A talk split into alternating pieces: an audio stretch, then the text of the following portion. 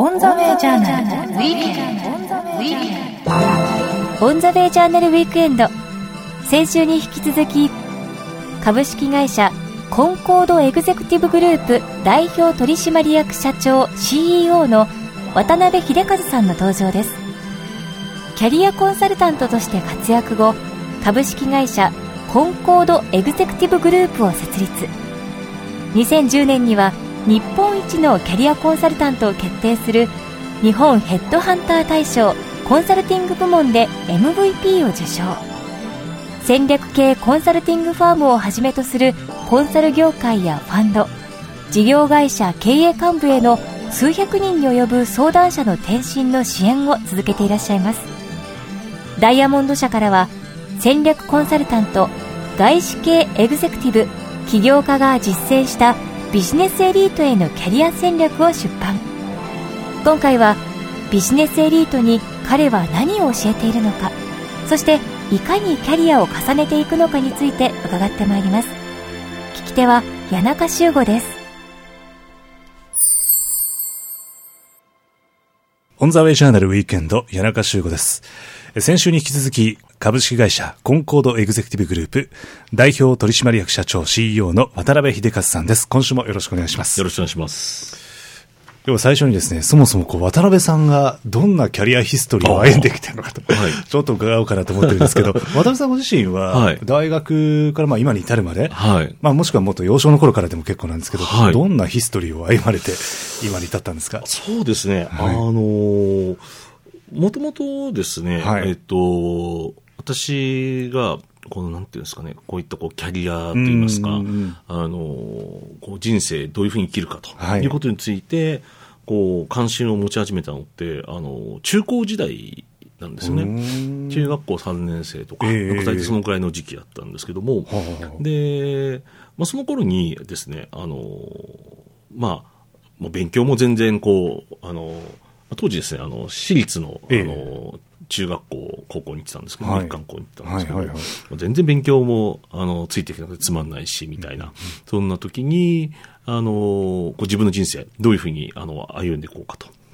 いうのをかなり真剣に考えた時期があって、えで、その時に、まあ、いろんな、こう、自分ですね、分析なんかをしたことによって、はで、あの、人生相談業ですね。人生相談ええええやっていきたいなと。いうはあふうにこう、その時にこう考えて、で、あの、一応人生相談業っていうようなビジネスっていうのは、はい。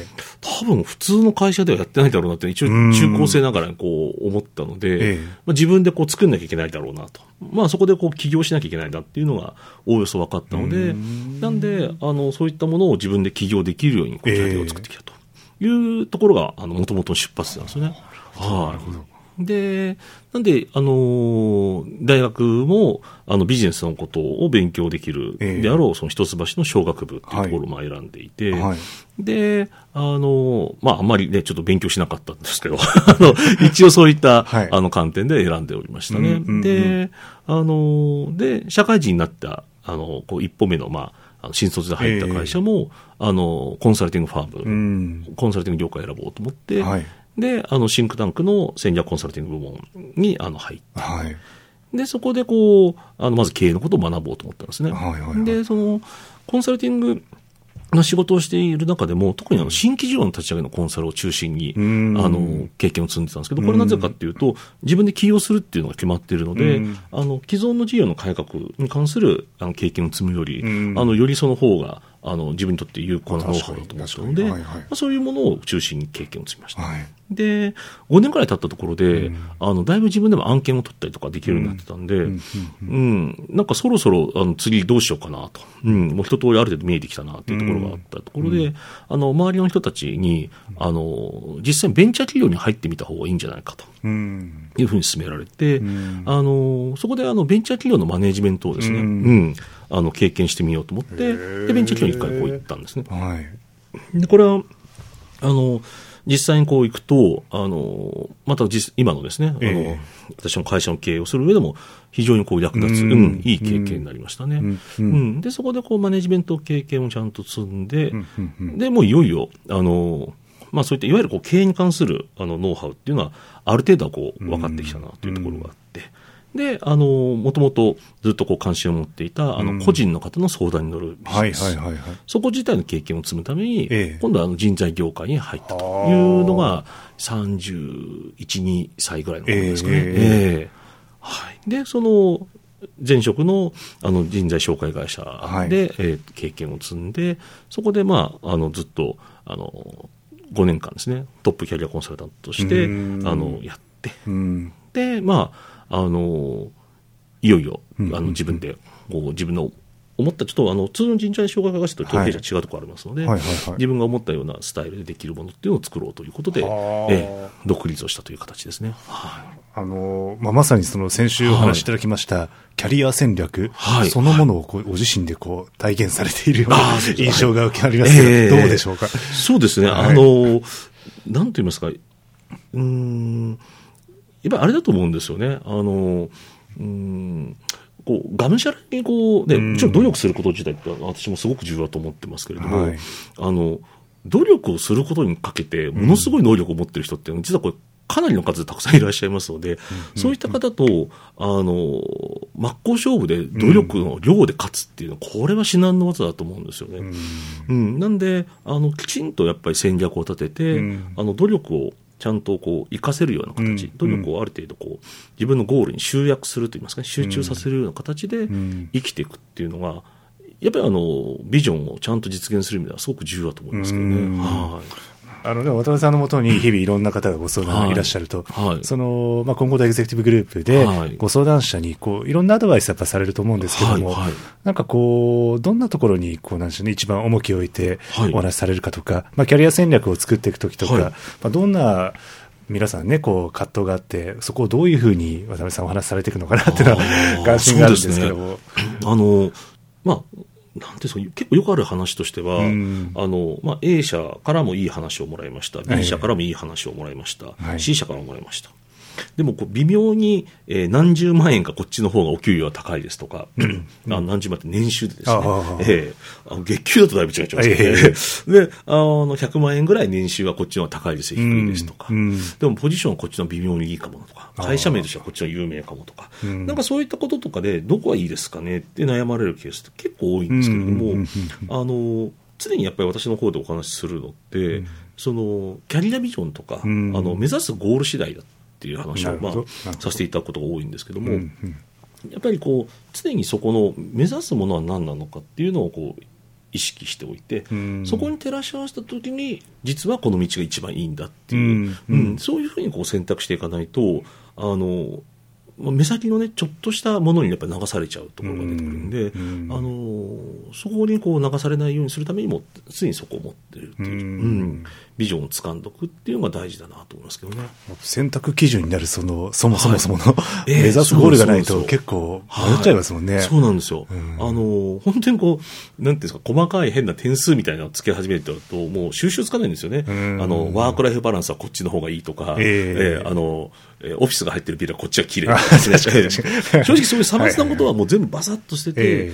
要は、次のキャリアで何をあの自分は得ようとしてるのかとか、うん。自分はどういうような場にを次は求める必要があるのかっていうのを、うん。そこをシンプルに掴んで、それに適合してるかしてないかだけで判断した方が、うん。あのより適切な判断できますし、ううん。んそれをこう掴むまではやめないっていうこともできますしね。なるほど。はい。あの、渡辺さん、これまで、まあ、マッキンゼー、BCG、ゴールドマン・サックス、まあ、名だたる企業にはい、たくさんの方をこう、輩出されてるわけですけども、はい。なんかこう、もともとは、やっぱり、実は一般の企業に勤める方だったという話も先週いただきましたけども、何かこう、改めて事例としてはい、こんな方もいたよっていう何か面白いトピックなんてありますか？そうですね。ええ。あの、えっと、まあ、前回ですね、ええ。あの、教育系のビジネスをこう作られる方の話をしましたけれども、はい。あの、その方は男性の方だったんで、今度ええちょっと女性のお話をと思うんですけども、はい。あの、えっと、そうですね、35歳っていう、あの、まあ、年齢で、ええあの、ある大手企業の、ええーマーケティング部長さんにあの就任された方っていう、まあ、事例があるんですけども、はいはいはいはい。で、この方ですね、あれなんですよ、ポジションもすごいんですけど、はい年収がこう1600万円を超えるみたいな。あの35歳で。ええしかも女性で女性でね。うんええというようなあの高い年収でそういったポジションに就かれたという方がいらっしゃるんですね。はいはいこれはあの弊社のそのご相談者の事例なんですけども、はい。あの実はこの方もですねあの日系のあの普通のメーカーにですね、うんあのお勤めだった方で、うんうんうんでまあ、日系のメーカーのこう営業をずっとやってらっしゃった方なんですよ。まあ、そういう意味ではあのいわゆるこう、えー有名な大学を出て、うんあの有名な企業に入って、うんあのスタートしていくっていうキャリアの、まあ、ごく普通なパターンではあると思うんですけども、で現場の営業をやってらっしゃいます。はい。で、ただこの方はですね、将来的にはこう経営企画だとか、んマーケティングだとか、うんそういった領域のこう、企画周りの仕事に就きたいなとう思って。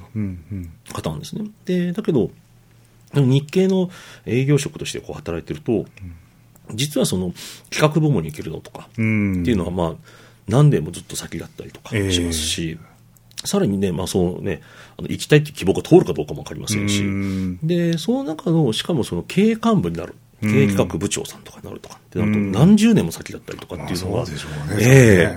これはこう入社してしばらくしてから、あれ？みたいな。うん。よくよく考えてこう、ね、社内でいろいろ状況を聞いたりとか、社内を見てると、はい。相当自分のビジョンが実現するのが先だし、うん。しかも相当不確実だとうん。いう状況にこう気がつかれて、うん。で、あの、転職の相談にいらっしゃったっていうケースなんですね。で、あの、当然ですね、あの、日系の企業の営業職っていうポジションから、はい。あの転職をしようと思ったって、いきなりどっかのあの大手企業の経営企画とかに入れるわけがないですし、うん。あの入れたとしても、まあ、相当下っ端、うん。一番下のクラスからっていう感じになっちゃいますので、ううん。ん。あのなかなかこのキャリアとしてもこう苦労するとい。うのがありますので、まあどうしたものかなっていう相談でいらっしゃったんですけど、うん。あのそこでですね、この方活用したキャリアというのが、あのコンサルティング業界に行くという選択をしたんですよね。ええ。でコンサルティングファームって実はあのすごく便利なあの業界で、ええ。あの意外でこう未経験の方を積極的に採用してくれてる会社が多いんですよ。ううん。ん。なんで、あの、それこそ営業の方でもいいですし、SE の方でもよかったりしますし、うんうん。まあ、あの、当然普通にね、あの、経営企画とかマーケティングの人でもいいんですけども、はい場合によっては研究者の方でもよかったりとかそういったような方をこう積極的に採用してくれてる業界なので、はい。この営業職からこのコンサルティングファームには、比較的こう、ちゃんと準備すれば。入りやすいと。はい。で、コンサルティングファームに入って、こう、マーケティングとか、うん経営戦略とかを立案するようなプロジェクトっていうのが関わって、うんまあ、それで、あの、いろんな企業の、こう、変革を支援してくれるんですけども、はいはいはいその辺の、こう、経験をたくさん積んでおいてから、で、あの、そういった、こう、経験を買われて、今度は、あの、大手のですね、うん外資系の企業からのマーケティングの部長さんというポジションで声がかかるですね。はいはいえーそういったようなこう展開で、キャリアをこうステップアップされていったという方なんですよね。あじゃあ、もともとの、じゃあ、はい企業にいたままですと、多はい分何十年かわかんです、けど、そうなんですよ。しかも不確実という話でしたけども、その、今のキャリアのはい。手順でいくと、もうあっという間でしたね。で、あの、そうですよ。35歳えで、えそういったポジションにこう抜擢されてるはいって形なんで、おそらく彼女があれですね、そういったあのキャリアっていうことを真剣に考え始めて活動されてから、はい7、8年ぐらいで多分そのポジションに到達してると思うんですよね。でそれがあの20年とか20何年とかかかるようなものから、一気に、あの、そのぐらいの、あの、まあ、短さではい。実現できてしまうというですね。はいはい。なるほど。なんかまあ、そういうふうに聞いてると、その、はいキャリア戦略を持って、はい。その動いてる方と、はい。キャリア戦略なしに、はいまあ、あの、やみくもに言ってら変ですけども、はいあの、日々の生活をっていう、その違いっていうのは結構大きいですよね。そうですね。かなり大きい差だと思いますね。あのーまあ、先ほどのね、こうはい話ともちょっとつながるんですけど、やっぱりこう、うん長期的なあのゴールとかビジョンっていうのが見えてない状況ですと、どうしてもやっぱりこう、目先のものにこう流されますし、目先の感情だったりとか、うんそういったものに流されますし、そもそも普段努力していても、何のために努力してるのかっていうのうんがよくわからなかったりとかするんで、うんあの努力し続けることがすごく辛くなったりとかもするでしょうし、まあ、モチベーションを維持するっていう意味でも、かなり辛いんじゃないかなと思いますね。はい。あの、渡辺さんのご本の中はい。で、はい。キャリアの、はい。まあ、階段という、はい。階段という言葉がはい。非常に印象的だったんですけども、はい。これは今のお話と非常に関連しますよね。あ、そうです、そうですね。はい。はい。ですね。あの、改めてキャリアの階段っていうのはは、い。どんなものなのかってごそうですね。あの、まさにちょうど先ほどの、はい。あの、えー、35歳の女性のマーケティング部長さんの例なんかで言うと、はい。あの、日系のその企業から一足飛びに、その、はい目指す、あの、大企業のええ。経営企画とか、マーケティングの経営幹部っていうところ、はい。一足飛びに行こうとすると、これはあの、受け入れ先がなくて、あうん。の、どうにも到達しようがないと、いう形なんですけれども、間にですね、こう、コンサルティングファームっていうものを挟むことによって、あの、そこに、まあ、要するに階段ですよね。あの、一足飛びに行かず、一個階段を作ることによって、ちゃんと確実に上がっていける、うん。うんゴールに近づいていけるっていう形になるという形ですね。なんで、この階段をどこにどう作っていくかっていうのが、あうん。の、ものすごく重要ですね。はいはい。あの今回あの、ダイヤモンド社から出版されました、ビジネスエリートへのキャリア戦略、はい。本当に非常にノウハウがたっぷり詰まってると思うんですけども、はい。このいわゆるこうビジネスエリート、先週あのお話伺いまして、はい。やっぱりこう自分の好きなことではい、年収も得ながらはい、社会にインパクトあるとことと、あのでもやっぱりそこに至るためはいはいに、ちゃんとそのキャリアの階段はいというのが必要なわけですよね。そうです、そうですね。はい。あの、これがですね、あの、キャリアの階段っていうのも、あの、たまたま今のこの女性の方の場合、こういワンステップ間挟んでるっていうケースですけれども、はいこれが、あの、人によっては、あの、ツーステップとうか、ん。スリーステップとかになっていくっていうことも全然あり得ますね。うんうんはい。うんあの、先週ちょっとお話に出ました、あの、メーカーの経理から、えっ、と、まあ、教育系の業界の起業されるって方のケースですと、はいこの方のケースですと、まあ、プランとしては、あの、間に2ステップ入っているようええな形で登っていきますし、はいええあの、現在の状況と目指すビジョンの間の距離があればあるほど、うんステップの数はこう増えてくるんですけども、うんまあでもそうやっていけば、あの、確実に近づいていくのは確かですね。なるほど。はいしかもなんかその伺ってますと、何十年というよりも結構比較的この時代ですとはい、短いスパンで。到達できちゃうって面白いがええそうなんですよ。ありますよねはい。あの、やっぱりそこがまた、あの、現実的で、ええ。あの、現実性がすごく高いですし、うん。うん、あの、すごく楽しいところですよね。ん。ええ。あの、比較的若いうちに、そういったこう自分のビジョンを実現できるとええ。いうのがすごくいいと思いますね。いや、確かに、こう、やりたい時は来たけど、その時はおじいちゃんだったら、えこえれもちょっとなかなかそうなんです、そうなんです。ええ。ありますね。そろそろ引退したいな、みたいな時だとね、あんまり意味ないですもんね。ええ。その意味で、まあ、この、キャリア戦略のあるなしっていうのが、はい。かなり大きく違ってくるんだなっていうのは感じますけど。そうですね。あの、渡辺さんは2010年にはい。日本ヘッドハンター大賞、はい。受賞されてますけども、はい。このキャリア戦略に基づいて、まあ、あの、ビジネスエリートとして成功を手に入れてる方、はい。彼らの共通点ってはいいうのはあるんですかね？ああの、あれなんですよね、あのーそうですね、あのもちろんあれですよ、職種だとか、目指してるビジョンとか、これ、本当皆さんバラバラなんですけど、はい。あのーまあ、やっぱりこう先先ほどの話ともちょっとつながるんですけど、ええ。キャリアビジョンを、あのちゃんとまあ持っていると、まあ、どういう方向に進むかっていうのを明確にあの意識を持っているので、うん。あのその実現に向けて必要なもあの努力を行っていくと。いうところに集中されている方が多いですね。うん、やっぱり成功されている方が。だから例えば、なんでしょうね、あのーまあ、先ほどのなんかあの教育業界で起業しましょうとかっていうようなことを考えている方だった時に、うん、念のため財務会計の知識も勉強しましょうとかって言い始めると、まあ、無駄じゃないかもしれないけど、そこまで重要性が高くはなかったりするわけですよ。うん。で、財務会計のスキルを身につけるために、あの、公認会計士の資格を取っておいた方がいいんじゃないかとかっていう話になって、で、あの、余計な努力を始めると。うん。うん。あの、こういうようなことをやってると、なかなかやっぱ成功しづらいと思うんですよね。うん。うん。なんで、そのゴールに向けて必要な努力を、あの、していく。そこに必要な努力だけ集中していくとんいうふうにやってる方が多いですね。はい、ついいろいろね、役割をええええ出しちゃう人も多いと思うんですけど。そうなんです、そうなんですよ。だから、あの、私の過去のご相談者で、はいやっぱりこう、見事にそういったキャリアを実現されている方って、えうーん、なんかちょっと変な言い方ですけど、こう、肩の力が抜けてるっちゃ変なんですけど、あうんの、闇雲に頑張ってる感じは全然ないですね。えうんえぱこう自分の限られたリソースを上手にこう使ってるっていう感じなんですかね。そうなんですそうなんですよ。で、しかも、楽しいことに注ぎ込んでるっていうのがポイントですよね。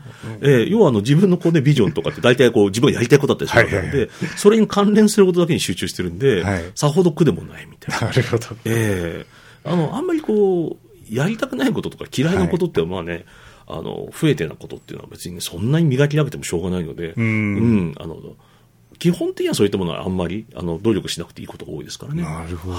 あの、日々いろんなご相談者の方に会われてると思うんですけど、そうは言っても思い通りにならないのが人生ですよね、みたいな、そんなトーンの方もいらっしゃいます？あの、あんまりそういうふうにこう言われることはないんですけど、えええただ、あの、はい。なんていうんですかね、あの、でもその話って、あの、まさにでもその通りだと思っていて、ええ。あの、そうは言ってもやっぱ思い通りにならない。やっぱり人生ってすごい難しいものだと私も思っていて、あの、どちらかというと、ただでさえ人生ってすごく大変なものだと思ってるんですね。うん。うん。あの、ものすごい大変だと思います。うん。で、だからこそ、あの、限られたリソース、ね、自分の体力だったりとか、あの、生きてる時間ってね、有限だったりしますけど、その貴重なリソースっていうのを、うん。あの、だからこそ闇雲に、じゃんじゃんじゃんじゃん適当に使っちゃいけないと思うんですよね。ううん。ん。だからこそそれを大切にして、あの、自分に必要なものにだけ集中させないと、ん。あの、そんなうまくいかないですよ、ビジネス。ん。ビジネスっていうか、まあ人生ですうん。人生ってあのものすごい大変なので、しかもその何か成し遂げようと思った時って、うん。あのそのビジョンを実現しようと思ってる他の人っていうのがたくさんいろんなところにいたりとかするね、当然ライバルもいたりとかするわけですよ。はいはいはいそうええ。そういった人よりもいち早くそれを実現しなきゃいけないって、まあ、仮にしたとすると、うん。あの当然そういった人の競争なんかもありますので、うん。決して甘くはないわけですよね。うん。うん。ましてあの実際のこう人生のことを考えると、なんか例えば自分がなんかで病気をしちゃったりとかして、うん。うん。そんなにあの思うように働けなくなる時も来るかもしれませんし、うんもしくはあの家族が倒れちゃって、うんある程度介護に時間を割かなきゃいけないかもうしれない。んそういうことっていくらでも起こるわけですよ。そうですよねんそうすると、ますます自分が持ってるリソースが減るわけですよね。えにもかかわらず、リソースをあのダダ漏れ状態じゃないですけど、適当に使っておいて、うんうんそれで思う通りにならないですよ、人生って言ってる方が間が抜けた話でええ借りられてるからこそ、必ずうん戦略を立てるべきなんですよ。うん、うん、うん。確かあの、先週こう、そもそもキャリア戦略について考えるようなきっかけもはいなかなかないと。はい、はい。でもそういう実態ですよね、多分ね。そうです、そう思います、そう思います。ええはい。あの、でですね、あの、実は、はいあの、まあ、当然多くの方がキャリア戦略のことを今まで考えてきませんでした。えいう話なんですけど、あの、これ実は、あの、ある意味当然のことなんですね。な何もおかしくないことで、あの、実はキャリア戦略を考える意味が出てきたのっていうのが、ここ20年ぐらいのお話なんですよね。あの、ちょっと先週のお話で出ましたけども、ええそれまでって、あの、どっかこう新卒で入って大企業の中で、うん。あの、まあ、競争を勝ち抜いて、出世競争を勝ち抜いていくっていう、これはまあキャリアですよね、っていう、そういう時代が昔はあったわけですけども、あの、で、実際その一生懸命その時代にキャリア戦略というものを考えて、うん。なんかこう、転職してこういうようなこういうようなパスでこういう経験を積んで、えーこう自分のビジョンに近づこうなんていうふうに考えたとしても、うん実際その人材資料が発達してない世の中なんで、うんあのそういう選択肢は、まあ少なかったわけですよね。ほとんどなかった。ええだからキャリア戦略を考えてもしょうがなかった時代なんですよ。で、それがここ20年ぐらいでキャリア戦略を考える意味がすごく出てきたので、うんだから考えてあのビジョンを実現する人っていうのはたくさん出てきてるという。この変化があるからなんですね。だからあの、今まで考えてなかったっていうことはまあ当然のことで、うんそんなにおかしいことじゃないんですよね。ううんん。ただ、今は考える意味があるので、う。うんん、あの、その方、ちゃんと考えた方が有利ですよねっていう感じですね。ねこれまであんまり考えてこなかったけども、でも、これをきっかけに今から改めてはい人生再設計したいと、そういうことも可能ですか？あ、もちろんです、もちろんです。はい。ええ、あの、弊社にご相談いらっしゃってる方も皆さん、特にかっちりとしたキャリア戦略を持っていらっしゃるわけじゃないので、うんうん先ほどお話ししてみたように、本当そういったものをはっきり持っている方、1、2%ぐらいしかいらっしゃらないので、うん。ええむしろそういった方は稀で、まあ、珍しい方で、ほとんどの人はそういったものをこれから考えようという方なので、うん。ええまあ、実際この最近の変化ですからね、これは。うん。はい。でもそこからまあ改めて自分できっちりキャリア戦略描いて、はい。で、まあそれこそ本にもありますけど、はい。まあ戦略コンサルトの外資エグゼクティブ起業家、まあもちろんこれだけにとどまらず、はい。自分それぞれの夢に向かってはい。着実に歩むことがはい可能と考えてよろしいんでしょか、そううです、そうですね。はい。あの、きちんとその、まあ、戦略を立ててうん進んでいけば、で、あの、そこの必要な、あの、努力に対して、あの、必要なものに対して努力を集中させるとうんいうふうにしていけば、あの、多くの方が、あんの、そういったものを実現可能だと思いますね。はい。その努力を集中させるという、はい非常にこの本の中でもですね、はい頑張るべき時にはい頑張っておくとはい効率がいいものですと。うんうんまあこういうこの言葉は印象的なんですけども、はいこれあの、広く一般にも言えそうですね。あ、そうです、そうですね。ええええあの、まあ、典型的なのが、あれですよね。あの、大学入試なんかが、あの、典型的だと思うんですけども、はい。あの、高校3年生とか、うん。そういった時に、あの、ちゃんとね、受験勉強、これ、まあ、ん。あんまり楽しくはないわけですけども、えそういったものっていうのにこう頑張って、あの、努力して、ちゃんといい大学に合格しました。うん。っていう人って、あれじゃないですか、その後何十年間も、その、まあ、ある意味、その時の努力が、ものすごくこう長何十年間にわたってリターンをもたらしてくれると。うん。うん、あのその後こういろんなメリットがあったりとかするわけですけど、うんうんうん。でところがその大学入試の時にこうあんまり頑張らなかったりとかするっていうと、たったその1年間とか2年間あのちょっと遊んじゃったがゆえに、うん。あんまりこう思ったようにあの自分が期待したような大学に入れなかったりとかすると、うん。その後のリターンっていうのが何十年間にもわたって得られなかったりすると。ええ。結構だからあれなんですよね。あのえたったその1、2年のその頑張りとかが、あと何十年も影響しちゃうっていう話って、ええ。これ、まあ大学入試の分かりやすい例ですけど、ん。ところどころあるわけですよね。やっぱりそこは、まあ、あの当然あの、例えば社会人になった後の出だしのあの5年間とか、えもしくは10年間とか、ええ。20代の人とかですね、そのうちにちゃんと頑張っておくかどうかっていうのが、あとまた何十年かも影響があったりとか、っていうような、まあ、そういうものっていっぱいありますよね。えなんかそのお話って、はいそれこそまあ、大学生はもちろんですけどはいまあ、小中高とは言いますけど、はいはいはい結構早いうちに知ってるか知らないかでだいぶ変わりますよね。えいや、だいぶ違うと思いますね。ええはい。あの、まさにおっしゃる通りで、これ、あの、早ければ早いうちから、まあ、そういった自分の人生のことについて考えて、そこにあの必要な努力っていうのを集中させた方が、やっぱりあのメリット大きいわけですよね。うんうんで、まあ、わかりやすい例で言うと、あの、スポーツ選手、まあ、例えば、あの、イチロー選手はい。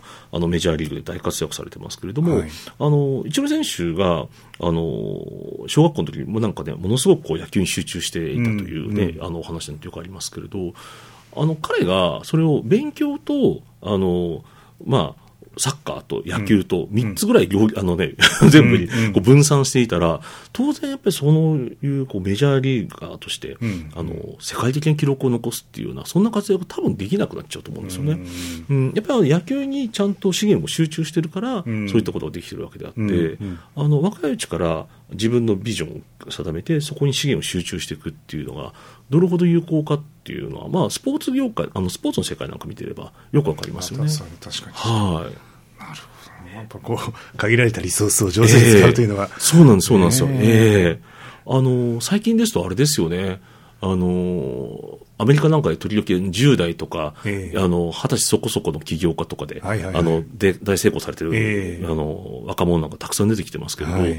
うん、あの、別にビジネスの世界も、何も、あの、20代、30代まで何か待たなきゃいけないわけでも何にもなくて、あの、それほど難しい世界ではないので、ん。別に10代やって実際やって成功することができるので、うん。ええ別にあの関心があれば早くやってていいと思うんですよね。うん。はその意味ではこの本はあの、はい。今回、もちろん社会人の,、はい。あのビジネスパーソンはもちろんなんですけども、はい。結構あの、それこそ高校生とかはい読んでもすごくためになりそうですね。なんかねあ、そう思います。はい。ねえあの、実は、あの、そこも、あの、意図して今回書かせていただいていて、ええあの、特にですね、高校生の皆さんなんかにうんも、あの、将来のことを考える上で、うんあの、すごく役立つと思いますね。で、高校生のうちに読んでおくと何がいいかっていうと、あの、大学の選択の時に、あの、すごく意味があるので、ええ。うん、あの、やっぱりこう将来のゴール決めないと、どの大学を選ぶかっていうのが決まらないはずなので、本来的には。まあそうですね。ええ。まあ、そういう意味でも、あの、すごく役立つものになると思いますね。はい。うんあの今こう、自分がどうやって人生を送って、はい。まあ、どんなふうに日々生きていくいくのかと、はい。やっぱこう模索されている方もやっぱりいろいろいらっしゃると思うんですけども、はい。キャリア戦略の視点から、はい。渡辺さんがそその方にアドバイスするとしたら、はい。どんなお言葉をかけられますそうですね。あの、うーん、やっぱあれなんですよね、こう、今の日本の状況をずっと、私もいろんなご相談者の方とお会いしてて思うのが、はい。あの、かなり皆さん、なんていうんですかね、こう、素晴らしいと言いますか、ん。あの、すごくやっぱご自身の人生をよより良くしようということに対して、うん。あの、すごく努力されてると思うんですよね。うん。で、あの、まあ、昨今あれですよね、その自殺者の数がどうだって話があったりだとかもありますし、あとやっぱこう仕事をされてる中でやっぱり、あの、うつ病をはじめとするね、こう精神的な、うん。あの病気になられる方とか、そうやっぱ頑張りすぎちゃってっていう方って、やっぱりすごく増えてきたりとかするじゃないですか。うんうん。あの、やっぱ相当今の日本のあのビジネスパーソンって頑張ってらっしゃるなと思っていて、うんで、一方で、あの、書店なんかを見ると、あの、多くの本が、あの、どうやれば自己管理してもっと努力できるかってことについて書かれてる本が大半だというふうに思っていてうんうんうんうん、それはそれで素晴らしいノウハウなんですよ。ううんん。それはそれで素晴らしいノウハウなんですけど、いや、とはいえ結構皆さんすでに努力されてるよなって思っているので、うん。あの、その努力の量を増やすってことじゃなくてうん、努力を集中させる。はい。うん、自分の人生にとって必要なことに集中させるっていう、うん。うん。あのこの感覚とかこのノウハウっていうのを、あの知っていただくと、ん。あのぐっとあのご自身があの得たい人生っていうのが、うん。現実にあの得られるようになるんじゃないかなと思っていて、あの努力の量をねこれ以上頑張って増やすっていうことじゃなくて、努力を集中させましょうとうんいうことが、あのお伝えしたいことかなと思いますね。周りの話聞くと、はい。夜12時までとか、大勢さんも毎日やってるよと。そうなんですよね。結構多いですよね多いです、多いです。で、あの、20代ぐらいだとね、ええ。そうやってね、こう闇雲にやってスキルを身につけるとかうん、あの、まあ、根性も含めてこうつけるって、うんこれいいんですけども、うん。30代半ば以上とかになってくると、さすがにだんだん厳しくなってくると思うんで、え。やっぱりあの、自分のあの必要なもの、自分の人生に必要なものっていうのは何かっていうのをちゃんと考えて、うん。そこにそれを、あの、し努力、資源を集中していくっていうふうにしていただいた方が、うん、人生楽しいんじゃないかなと思いますけどね。あの、本当にまあ、そご相談者の数が年々増えてると思うんですけども、はい。あの、これから先ですね、はいさんのこう、はい。中期的な、長期的なビジョンですけども、はい。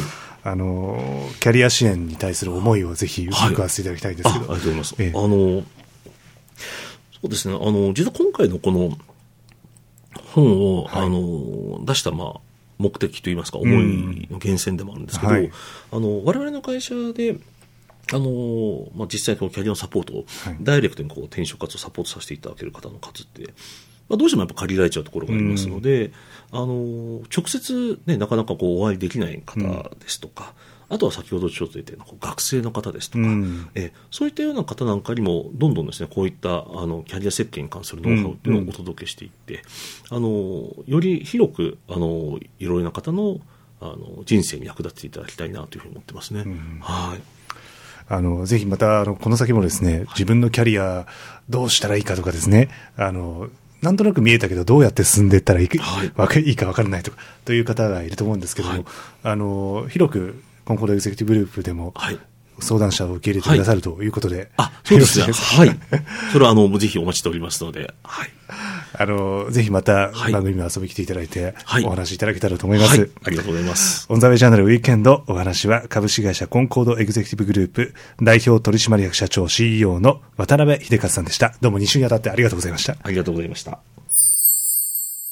On the Way Journal Weekend。On the Way Journal Weekend。